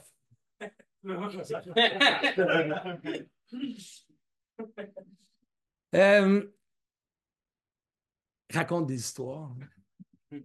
Moi, je dirais, ça dépend quel âge. Mais c'était des jeunes enfants, là. Des- tous les contes de fées, toutes les histoires. Il y a plein d'histoires qui ne sont pas chrétiennes en soi, mais qui sont comme qui sont comme qui, qui, qui sortent, qui, qui sortent de la mousse de la civilisation chrétienne. Je veux dire, tu peux, tu lis le Hobbit à des jeunes, tu leur lis des, des, des contes de fées. Il y a plein de choses qui sont comme, on pourrait dire, para-église ou paraliturgiques qui sont disponibles. Puis ça, tu sais, lire des contes de fées, c'est génial hein, parce que c'est comme, euh, c'est vraiment comme un diapason pour les, pour les jeunes. Puis des fois, tu ne sais même pas pourquoi. Tu n'as même pas besoin de comprendre. Même pas besoin de comprendre qu'est-ce que c'est qui fait ça, mais c'est clairement des sortes de, de, diapasons pour les, les jeunes. Fait que moi, je dirais que c'est peut-être une chose facile. Jean-Paul? Je voulais commencer par remercier les opportunités euh, de réfléchir ensemble autour de tous ces remercie euh, pour votre présentation. Moi, j'ai retenu des termes identité, unité, euh, multiplicité. Je les ai retenus parce que ma question, si je vais commencer par ma question, quelles sont les meilleures voies face à la crise identitaire? Hmm. Je le dis parce que peut-être on sortirait d'ici en pensant que la crise identitaire, c'est une affaire québécoise. Ah ben non. Non, ça. Moi, ça me renvoie tout de suite Jean-Paul II, mémoire et identité. Hmm. C'est une affaire face à, une vraie crise identitaire. Et comment nous, les chrétiens, on répond à cette crise C'est quoi les meilleures voies qu'il faut prendre? Est-ce qu'il faut revenir à ces premiers chrétiens, ceux qui nous ont donné cette semence de la foi, qui étaient capables de défendre leur identité face à un empire romain, face à une société hostile, et en gardant une espèce d'unité de vie ou de témoignage de vie qui permettait de les identifier, de les reconnaître. Est-ce que c'est la meilleure piste? Est-ce qu'il y en a d'autres? Mhm. C'est quoi ce qu'on doit faire?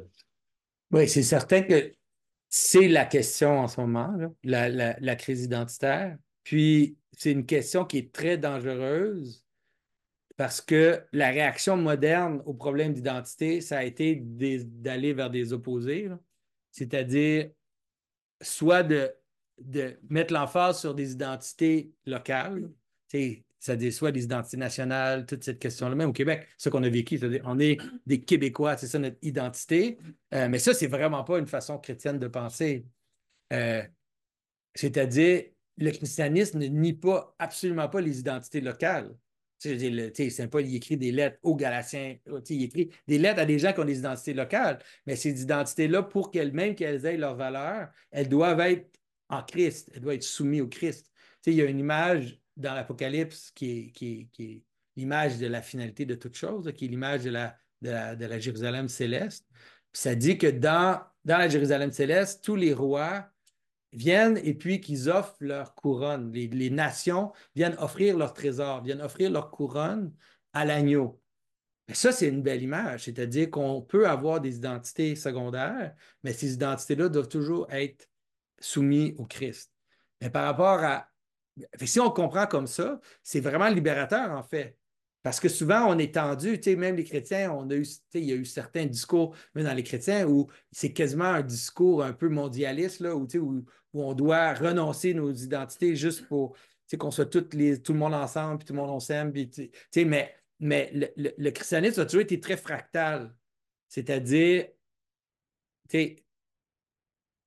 nous sommes tous un en Christ. En Christ, il n'y a pas d'homme, il n'y a pas de femme, il n'y a pas de grec, il n'y a pas d'hébreu. Il n'y a, il rien de tout ça en Christ. Mais ensuite, je suis un homme québécois, marié avec des enfants, j'ai d'autres, j'ai des identités.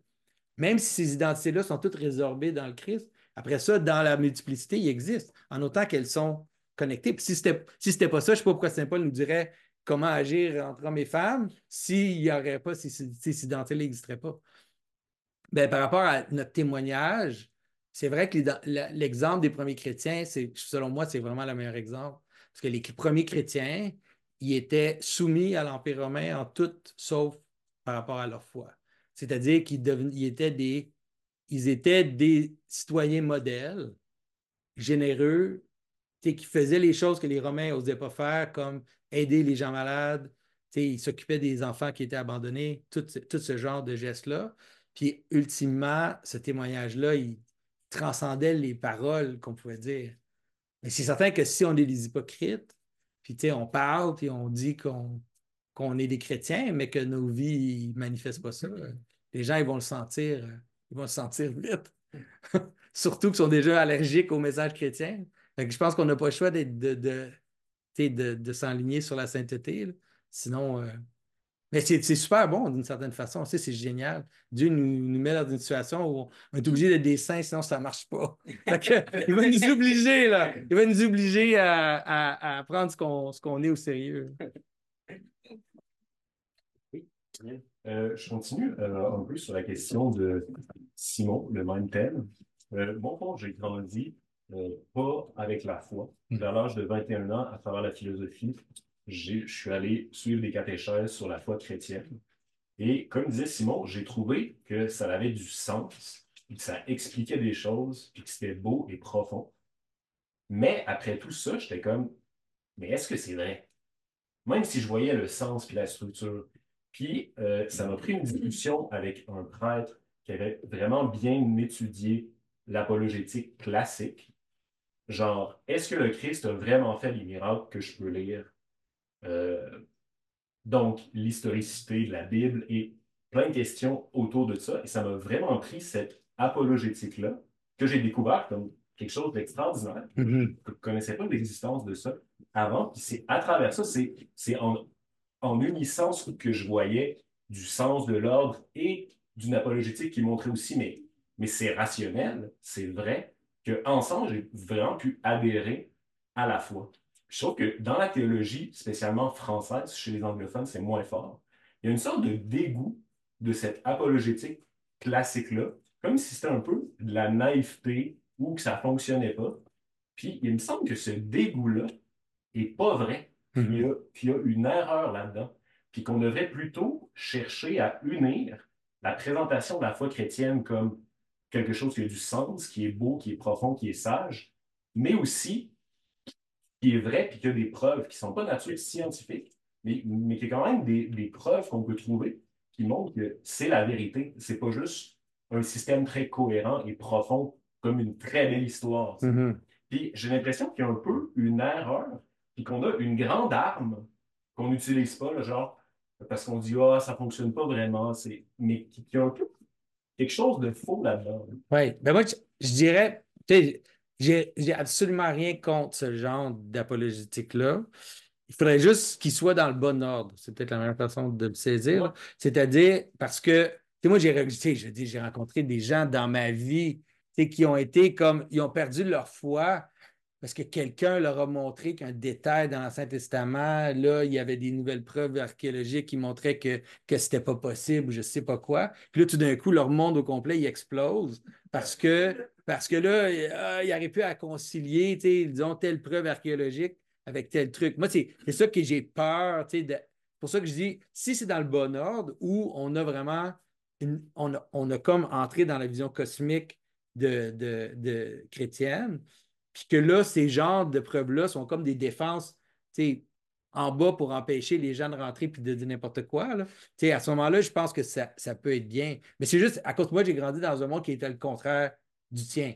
Moi, j'ai grandi dans un monde où j'avais des pasteurs qui se levaient devant moi et qui me disaient qu'il y, y a un vent là, au Sinaï qui, tu sais, comme il est tellement fort que tu sais, ça pourrait être possible que le vent, il pourrait comme ouvrir la mer du Sinaï parce que tu sais, il y a comme il y a un endroit dans la mer du Sinaï où c'est pas profond, où c'est comme peut-être peut-être à peu près ça de profond. Fait que là, là il, se, il se trouve tous des gens de théorie scientifique pour essayer d'expliquer comment ça serait possible qu'il y ait un vent qui arrive, qui ouvre la mer.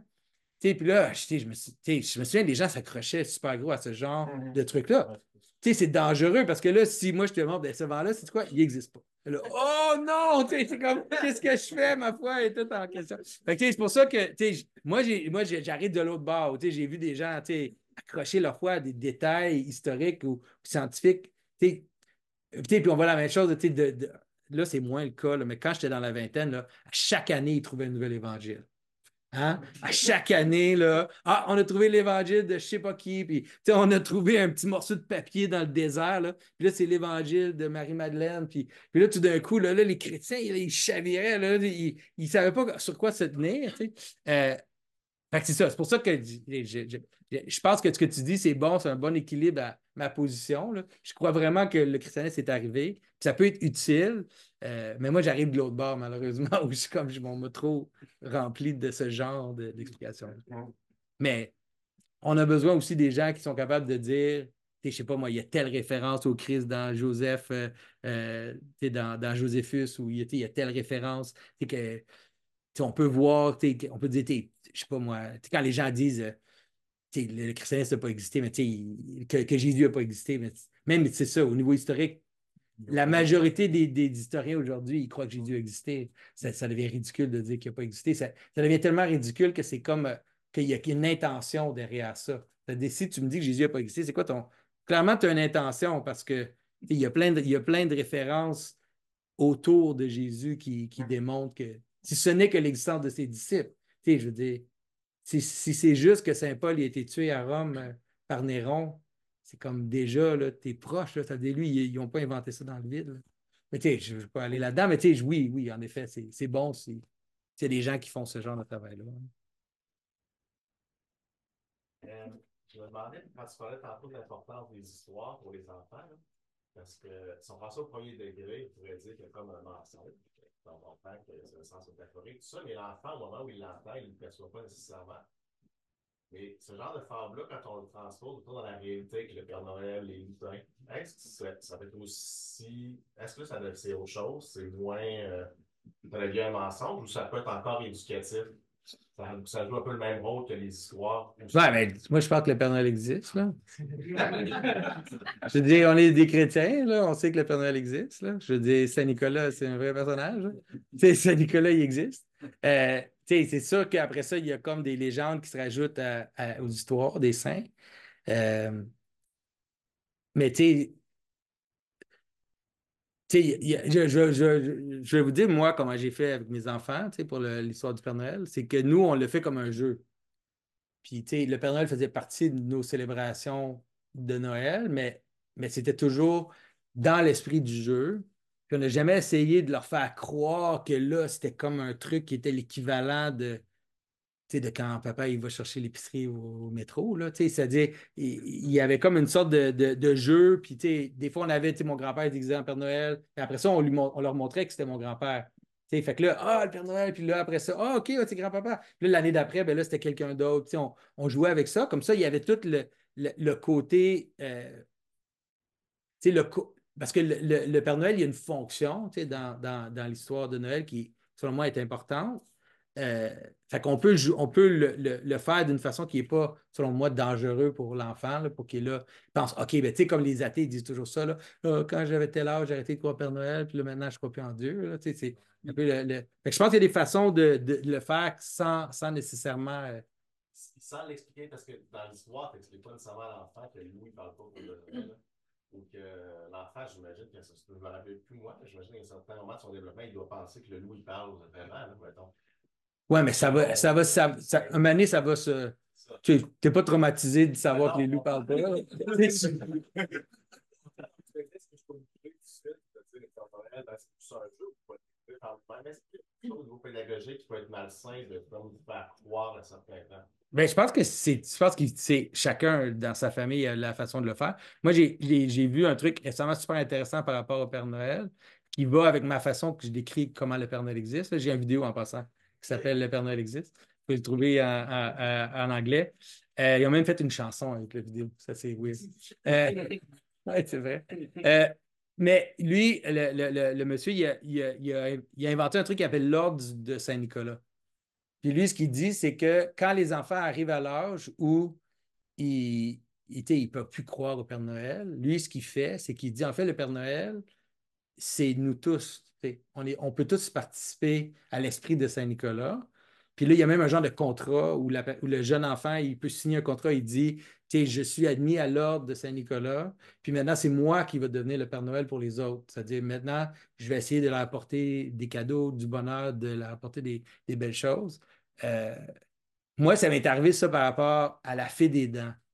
Parce que nous, on faisait le jeu de la fée des dents, puis moi, j'étais sûr que mes enfants pensaient que c'était un jeu. Hein. Puis là, ma fille, un moment j'ai juste dit en passant comme Ah, j'ai oublié la fée des dents, tu sais, j'ai oublié de mettre l'argent en dessous. Puis là, je l'ai vu, elle a fait comme quoi? Tu sais, la fée des dents n'existe pas. Là, j'ai fait Oh, OK. Euh, fait que là, j'ai fait ça avec elle. J'ai dit, ben, tu sais, j'ai dit, ben, dans le fond, j'ai posé la question. J'ai dit, OK, c'est moi qui mets l'argent en dessous de ton, ton oreille. J'ai dit, pourquoi je mets l'argent en dessous de ton oreille? Elle dit, bien, parce que j'ai perdu ma dent. J'ai dit, mais pourquoi? C'est ridicule. J'ai dit, je vois pourquoi je mettrais de l'argent de son oreille parce que tu as perdu ta dent.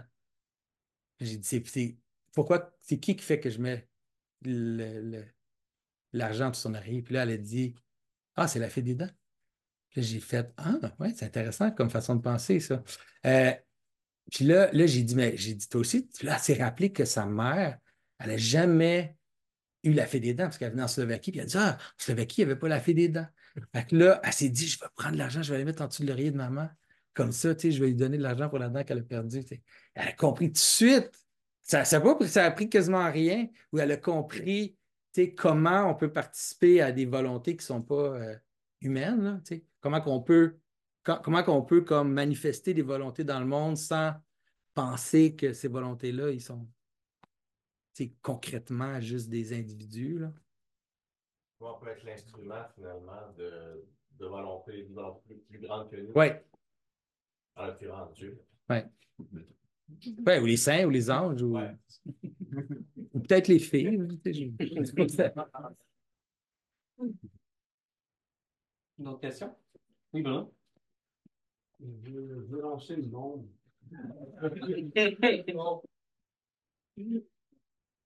J'ai trouvé ça très intéressant, euh, la question de diversité dans l'unité. J'ai compris. Euh, est-ce que tu as réfléchi euh, dans la question du nom de Dieu comme source de cette unité? C'est-à-dire? Que, bon, c'est que le, quand on dit le Yahvé, mm-hmm. je suis qui suis. Donc, on, va chercher vraiment l'unité de Dieu euh, dans son nom. Mm-hmm. Et que Dieu est trois. Donc, il est triple, il est trine, trine, il n'est pas trois, mais il est trine. Donc, euh, on doit juste savoir si tu ouais. avec lui. Euh, oui, ben, tu sais, je pense que. Euh, comment je dire? Je pense que la position la plus ancienne, celle à laquelle moi j'adhère par rapport à, à ça, c'est que Yahvé, c'est le Christ, en fait. C'est-à-dire, le je suis qui se manifeste à l'homme, c'est toujours le Christ.